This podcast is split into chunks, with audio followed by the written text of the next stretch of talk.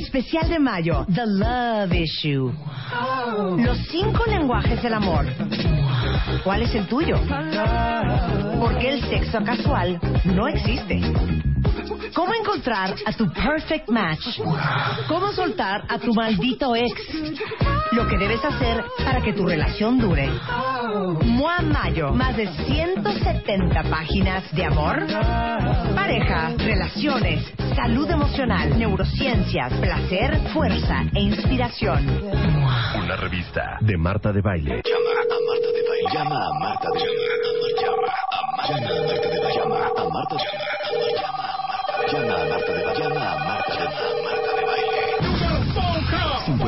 5166-8900. Llama a Marta de Baile. Y 01800-718-1414. Llama a Marta de Baile. Llama a Marta de Baile. Marta de Baile en W.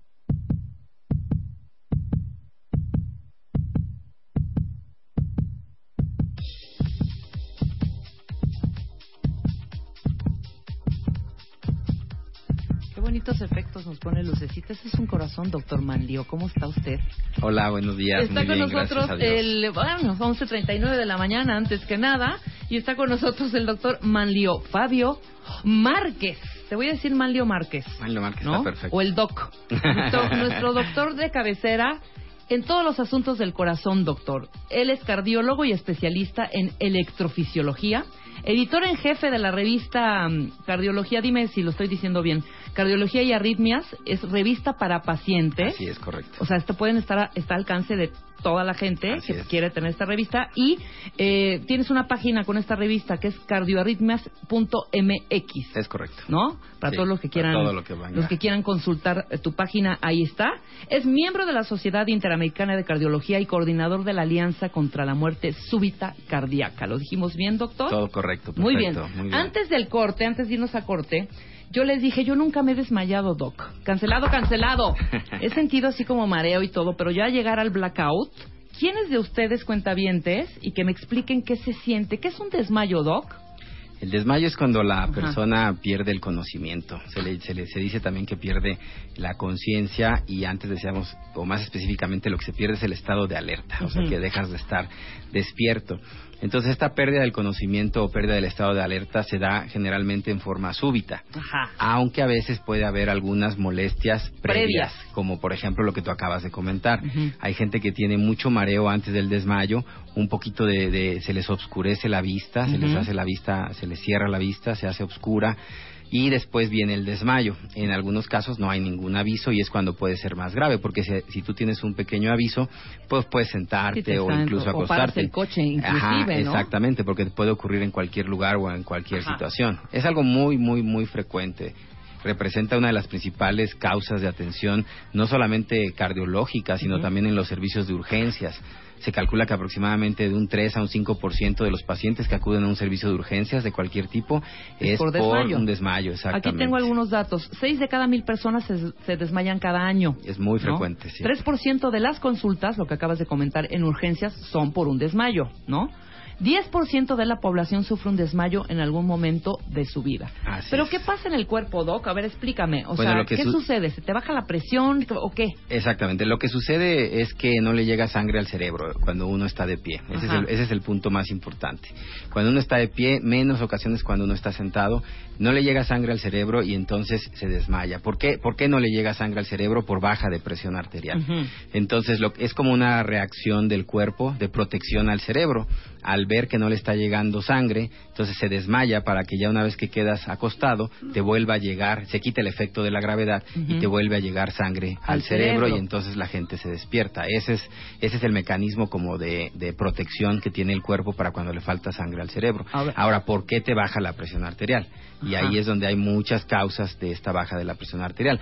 Las, las más comunes, para no asustar a la gente, pues son benignas, como muchas cosas, ¿no? Sí, preguntas Las- la- tú qué hiciste antes, qué estabas haciendo o no, qué, si desayunaste o no, si tomaste alguna pastilla o algún medicamento o no. Exactamente. Lo, lo, lo más común es que sea algo benigno, como lo acabas de comentar. Por ejemplo, que dejas de desayunar, no estás bien hidratado y se te baja la presión. Por supuesto que tienes que tener una predisposición para eso, porque no todo el mundo que deja de desayunar se desmaya. Claro. Entonces tiene que haber una predisposición que nosotros ahí en el Instituto Nacional de Cardiología lo estamos estudiando a través de los receptores de, de- de la adrenalina. Pero bueno, el caso es que se te baja la presión y te desmayas. En otros casos es eh, porque tomas un medicamento, por ejemplo, eres hipertenso y tomas mucho medicamento para bajar la presión y entonces se te baja la presión pero porque tomaste mucho medicamento. Ok. En los casos más graves, por llamarlo de alguna manera, es cuando hay una arritmia maligna, cuando hay una taquicardia ventricular o fibrilación ventricular, que es una arritmia muy, muy, muy, muy grave. Y entonces, si la arritmia eh, provoca el desmayo y la arritmia se revierte, el paciente pues se despierta, ¿no? Pero esos ya son desmayos más graves que, que implican otras cosas. Es muy típico también este, que pueda haber desmayos por problema propiamente neurológico, las famosas convulsiones, la epilepsia. Y los infartos y otras causas. Ahora dime algo. Generalmente el desmayo es por una baja de presión, es decir, si alguien se desmaya y tiene la presión normal, ¿qué causa fue? Ah, lo que pasa es que la presión baja solamente al momento del desmayo. Ah, y justo cuando, cuando tú te quedas acostado, la presión se vuelve a recuperar. A lo mejor obviamente no va a subir a lo normal, pero a lo mejor cuando te desmayaste vamos a decir que tenías 80-40, por decir algo, Ajá. o 70-30. Pero en el momento que tú te acuestas o que tu cuerpo se acuesta porque te desmayaste, tu presión sube otra vez a 90, 50 o 90, 60. Entonces, ¿qué pasa? Cuando llegan de enfermería, cuando los trasladan a la enfermería o llegan los paramédicos, están estables ya en la están presión. Y le dicen, no, ya tiene la presión bien. Exacto. Entonces, pero la mayor parte de los casos sí es por baja de presión, no por baja de azúcar, como mucha gente cree y piensa. Es que se le bajó el azúcar. En realidad, los desmayos por baja de azúcar son muy poco frecuentes. O sea, si se te baja el azúcar, el azúcar, perdón, no te vas a desmayar.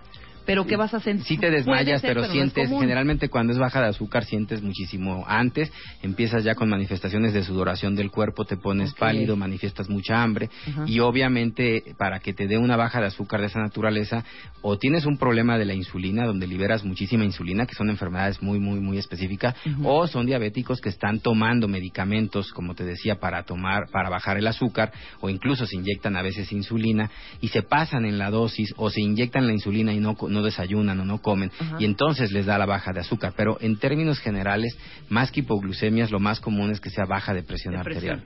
Ahora dime algo, doctor. ¿Qué hacer cuando alguien se desmaya? Porque lo primero que uno hace por instinto es, bueno, ya que ya se desmayó, se desmayó, traigan coca Sí, o, te- o un jugo de naranja. Pero uno no sabe si el paciente, si el, si el desmayado es diabético o, y uno, o, o alcohol, que respire alcohol. ¿Qué es lo que hay que hacer cuando alguien se desmaya? Claro, realmente lo primero que hay que hacer es evaluar al paciente, al individuo que tuvo el desmayo y ver que, que esté bien. Hay que ver que esté respirando, que tenga pulso. Eso es lo más importante antes de otra cosa. Y si hay algún otro dato de, de gravedad, por ejemplo, que el paciente esté morado de los labios o de las uñas, lo cual puede indicar que hay un, hay un estado de gravedad, entonces hay que llamar inmediatamente a la ambulancia. Si no, si el paciente se ve bien, simplemente se ve como si estuviera dormido, como dicen las, las mamás, entonces bueno, hay que dejarlo a que despierte. Se le puede hablar, obviamente, para ¿Cuánto despertarlo. tiempo? ¿Cuánto tiempo? Normalmente se recuperan en menos de 30 segundos Es de los rápido, desmayos. Es muy rápido los desmayos. Si se tarda más de un minuto, entonces sí tendríamos que preocuparnos, llamar a la ambulancia Sí, y de lo todo que eso. está pasando aquí. Pero habitualmente se recuperan muy rápido. Ahora, el punto importante es eso, digamos, verlo que está bien, no verlo que esté convulsionando, no que se esté mordiendo la lengua, que se haya hecho pipí o popó, algún otro dato que nos oriente de algún otro tipo de gravedad, tipo epilepsia y eso en, en cuyo caso sí hay que hablar a la ambulancia. Ahora, ya una vez que se despierta, la verdad es que esas esas cosas de darle la coca y el jugo de naranja y todo eso es porque se pensaba que era hipoglucemia.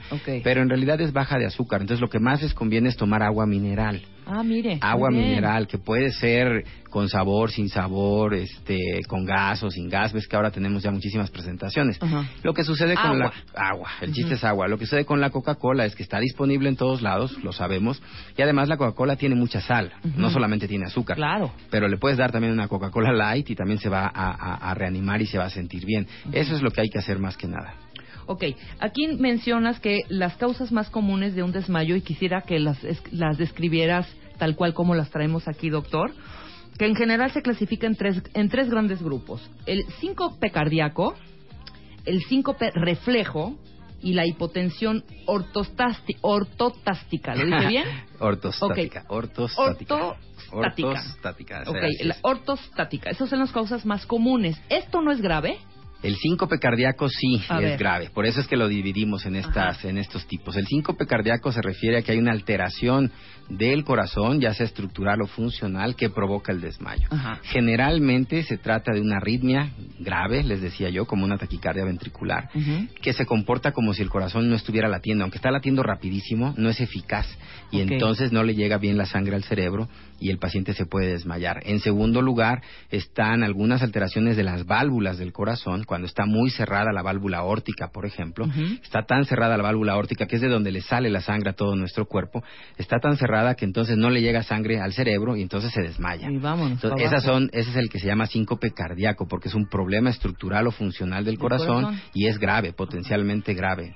En cambio, el síncope reflejo es este que comentábamos de la gente que tiene, por ejemplo, algún estrés emocional, tiene algún estrés físico, por ejemplo, por dolor muy intenso, o la gente que ve sangre. En ese tipo de situaciones lo que ocurre es que se produce un síncope reflejo, hay un, un reflejo que hace que se vasodilaten los brazos, los vasos sanguíneos y entonces baja la presión arterial y la gente se desmaya. Es muy común, lo han visto cuando llevan a alguien a donar sangre, llegan bueno. todos perfecto, muy bien y a veces o con el piquete o con ver la sangre, pum, se desmayan, ¿no? Claro. Y no es por el ayuno, obviamente el ayuno lo favorece, pero en realidad es que tienen esta predisposición y se llama síncope reflejo. Si sientes como que te vas así, te vas, te vas, te vas. A mí una vez jugando billar, doctor, cuentavientes, se me fue, o sea, le doy tan fuerte, o sea, soy pésima jugando billar.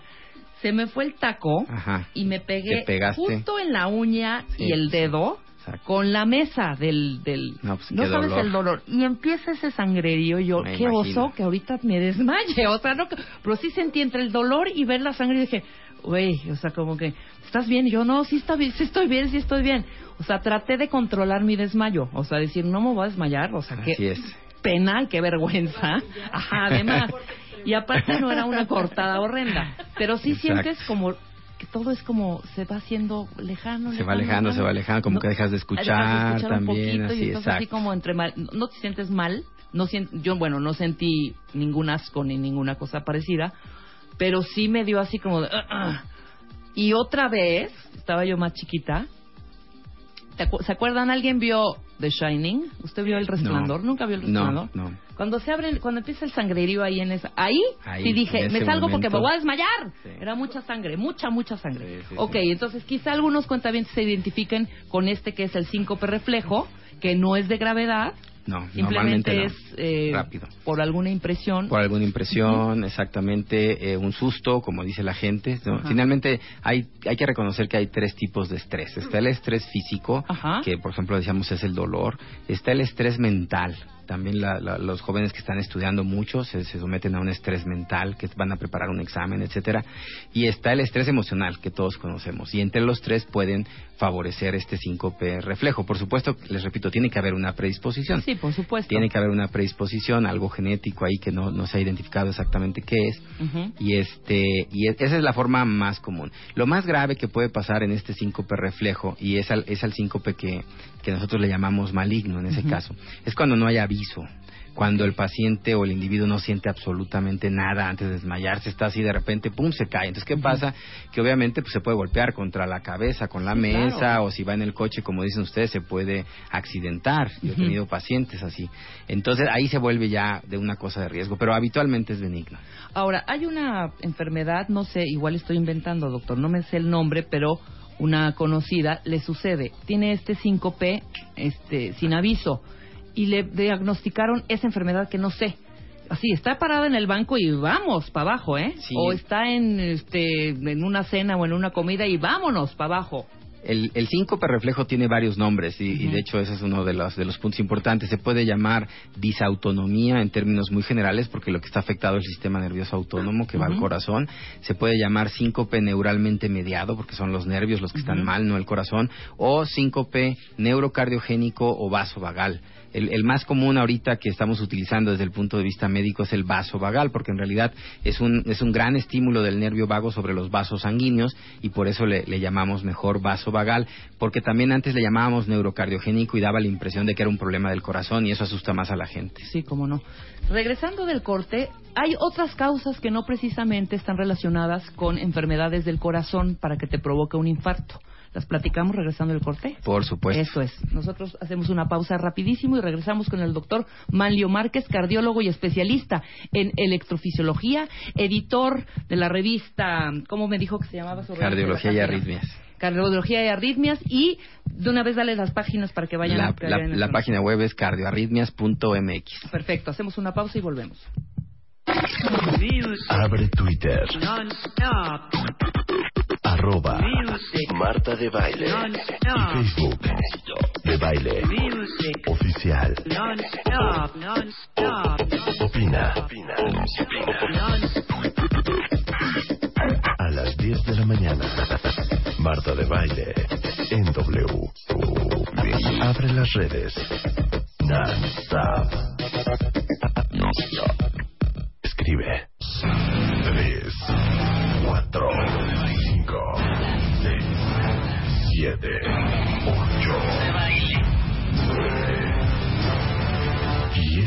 10 años al aire.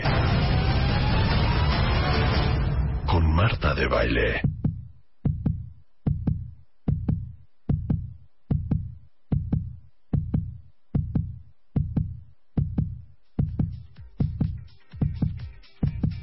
Estamos de regreso en W Radio, son 12 del día con 6 minutos y estamos hablando de los desmayos con el doctor Manlio Fabio Márquez. Doc, ¿en qué nos quedamos? Que ahorita casi me desmayo con la noticia del chicharito que ya no está en el... Sí, Y caray, eso sí Madrid. es una noticia estresante. ¿Verdad? Para desmayarse. Definitivamente. Oye, entonces, eh, han llegado muchísimos tweets. ¿Qué te parece si contestamos algunas Claro, dudas? me parece perfecto. Te digo que han sentido cuando se han desmayado y medio Sí. puedes... Obviamente si el, doctor, el doctor tiene que revisarlos o Sí, su doctor claro. para dar un diagnóstico acertado, no así nada más diciendo, pues sí me desmayé y vi negro y este será malo. Exacto, definitivo. Obviamente, pero vamos a tratar de hacer ese ejercicio, Doc. A ver, aquí. Eh, mucha gente se ha desmayado aquí en el, en el Twitter, ¿eh? De pequeña, por la gimnasia. En vueltas se cayó de espaldas y eh, provocó el desmayo, ¿no? O sea, en el momento de levantarse, dio vueltas, Claro. vueltas, vueltas, se levanta y ¡pum! al suelo. Eso Sí, es, sí, se sí. mareó. Ese, ese, ese mareo es precisamente porque se le bajó la presión, no alcanzó a compensar el sistema nervioso autónomo tan rápido, tantas vueltas, y se le bajó la presión y se desmayó. Es algo benigno. Ajá, perfecto. Chocó con una pared y ¡puc! Y se desmayó. Claro, el golpe, ahí el dolor, el golpe, eso Ajá. fue el, el- el- el desencadenante. Ahora dime una cosa, doctor. Cuando te pegas en la cabeza y te desmayas, sí hay que revisar, ¿no? Sí, normalmente sí se tienen que revisar, Ajá. sobre todo en la gente mayor, en la gente arriba de 80 años, sí, porque a veces se pueden desarrollar lo que se llaman hematomas eh, adentro del cráneo cerebral varios días después del golpe. Ajá. Aquí Nugget dice, yo por donar sangre y tuve una, una alucinación bien padre, dice. Seguramente se le bajó mucho la presión, no Ajá. alcanzó a desmayarse, pero entonces esa baja de sangre en el cerebro la hizo alucinar.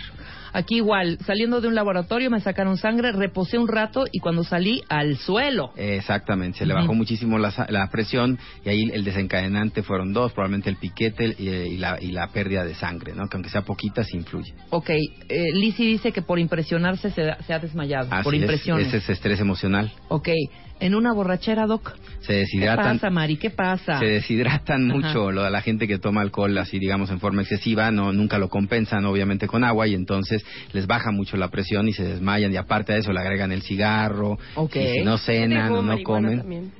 También. No, todavía con, con adicciones, drogas y eso todavía peor. Ok, yo he tenido un desmayo por vomitar, porque tengo infecciones estomacales, igual por lo mismo, o sea, de deshidratar, ¿no? El reflejo, exactamente, están deshidratados y aparte vomitan, se deshidratan más y eso provoca el reflejo. Ujú. Eh, me desmayo cuando me inyectan. Si no me siento o acuesto, me desvanezco. Pero Así ¿por qué es. si no se, de- se sienta o se acuesta? Ah, porque si estás de pie, por ejemplo, si, si no es lo mismo, sangre. exactamente, si tú estás de pie y lo inyectas, en ese momento le baja la presión y se desmayan, pero si está acostado, no le baja tanto la presión, entonces no se desmaya. Ok, aquí dice nuestra cuentaviente Elizabeth, mi bebé se desmayó de un berrinche, ¿es peligroso? Bueno, estos generalmente cuando son niños y hacen berrinches no no son como tal desmayos, simplemente están como como fingiendo, por llamarlo de alguna manera. Ajá. Mi mamá estaba dormida, se levantó de golpe, dio un par de vueltas, se desmayó y ligeramente se hizo pipí.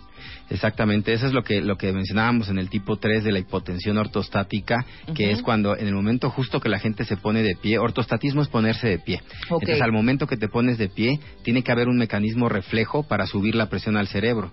Entonces, si tú no tienes bien ese mecanismo reflejo o tarda algunos latidos en subir bien la presión, la gente se le baja la presión y se desmaya. Ok, yo una vez en el baño de la oficina, nadie se dio cuenta hasta que después de media hora ella se levantó y ni cuenta se dio. Ahora dime algo, Doc. Por ejemplo, estos casos en donde si no te avisa, ¿cómo prevenir para que, bueno, o sea, ¿y qué? ¿Qué hace uno cuando Bueno, no- en, en esos casos, cuando no te avisa o cuando tienes golpe en la cabeza, como mencionaba uno de los cuentavientes, se tiene que hacer una revisión exhaustiva. O sea, tiene que ir al médico, ya sea con el internista, el cardiólogo o el neurólogo, y lo tienen que revisar completamente para ver cuál es la causa del desmayo y estar seguros de que sea una causa benigna y no que sea algo más grave. Y dependiendo del problema, se pueden dar ciertas medidas, ya sea lo que nosotros llamamos medidas higiénico-dietéticas, controlar cosas de la dieta, pues, o algunas posiciones, posturas, etcétera, o incluso medicamentos. Ok, aquí dice otra cuenta Yo me desmayé una sola vez, se puso todo negro, caí y me dieron convulsiones. ¿Es algo que hay que atender?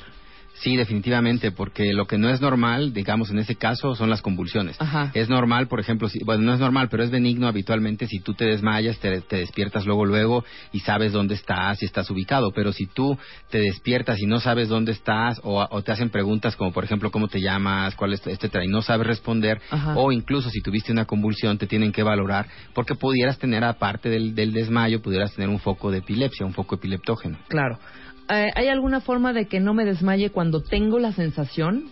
Por si estoy sola. Es lo mismo que comentábamos hace rato. Exactamente, sí. Eh, eh, se, puede, se puede prevenir cuando uno siente que se va a desmayar. Hay tres cosas que se pueden hacer. La primera es ponerte en cuclillas. Nada más tienes que tener mucho cuidado para no, no pararte súbitamente después de ponerte en cuclillas, pero ponerte en cuclillas te ayuda a que te llegue más sangre al cerebro.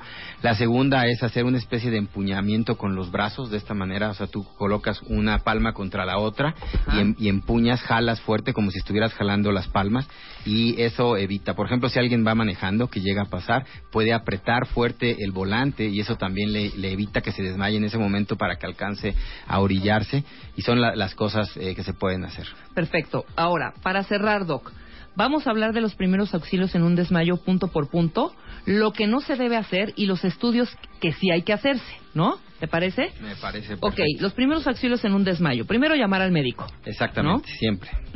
Primero, luego lo que hay que revisar es que la vía aérea esté permeable, que ya lo hemos visto aquí muchas veces con Felipe Hernández del grupo Salvando Vidas, que es súper importante pues ver que obviamente esa persona no se haya atragantado con algo, que no tenga algo así evidente en la vía aérea, en la boca, pues generalmente esto más importante en los niños. Por supuesto todo depende del contexto clínico, si el paciente estaba comiendo o algo así, bueno pues tú puedes sospechar que ese sea el problema por el cual se está desmayando. Claro. Pero si no es así, si el paciente no estaba haciendo nada y nada más de repente se cayó, bueno, hay que ver que esté respirando, hay que tomarle el pulso para ver que tenga el pulso. Lo que sucede en estos casos es que el pulso puede estar muy débil y entonces mucha gente dice, es que no tenía pulso, no tenía pulso. Bueno, si tú no llegas a tener pulso después de tres o seis segundos, pues eh, te vas a poner morado. Entonces, generalmente tienes que ver también la coloración de los labios y de las uñas. Si realmente no tiene pulso, pues la coloración de los labios y de las uñas va a ser moradas y entonces eso indica mayor riesgo.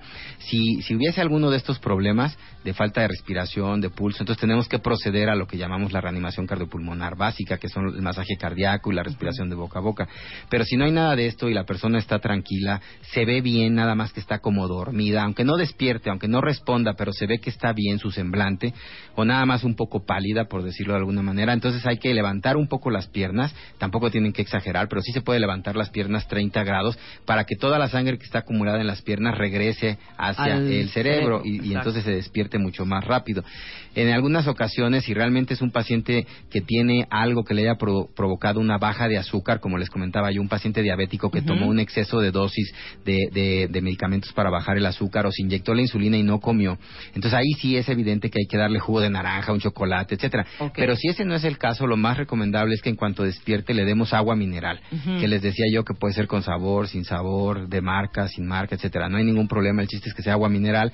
Que eso también se los recomiendo mucho a todas las gentes que tengan, aunque sea una pequeña predisposición, que tomen todos los días un vaso o dos vasos de agua mineral, que puede ser naranjada, limonada, etcétera, y eso les ayuda un poquito a mantener la presión arterial ya que no se sientan mal. Ok, perfecto. Muy, muy útil. Ok, muy bien.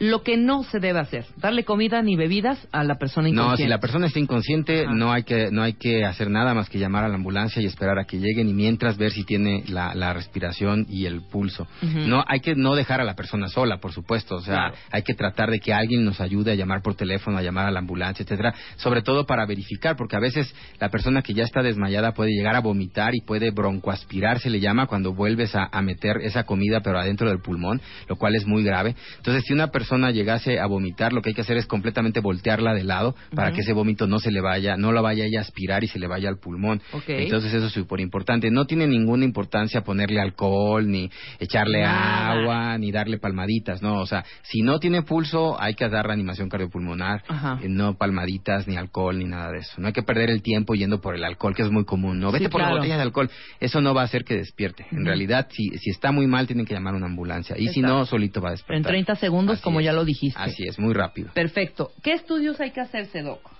Bueno, los estudios van a depender del, del diagnóstico y el diagnóstico depende de, Ajá. del- de la edad del paciente. Generalmente en gente joven, pues pensamos más en estos síncopes benignos, Ujú. sobre todo si no hay convulsión y todo eso. En gente, digamos, arriba de los 45, 50 años, ya tenemos que estudiar causas cardíacas. Entonces, dependiendo de eso, habitualmente se tiene que hacer una radiografía de tórax y un electrocardiograma. Es como que lo básico, ¿no? Para ver que esté bien el- el- eh, desde el punto de vista eléctrico el corazón y que el corazón no tenga una alteración así muy, muy, muy grande. Y dependiendo de eso, ya se verá si el paciente puede ir o debe de ir con un cardiólogo o con un neurólogo, sobre todo cuando hay convulsiones asociadas.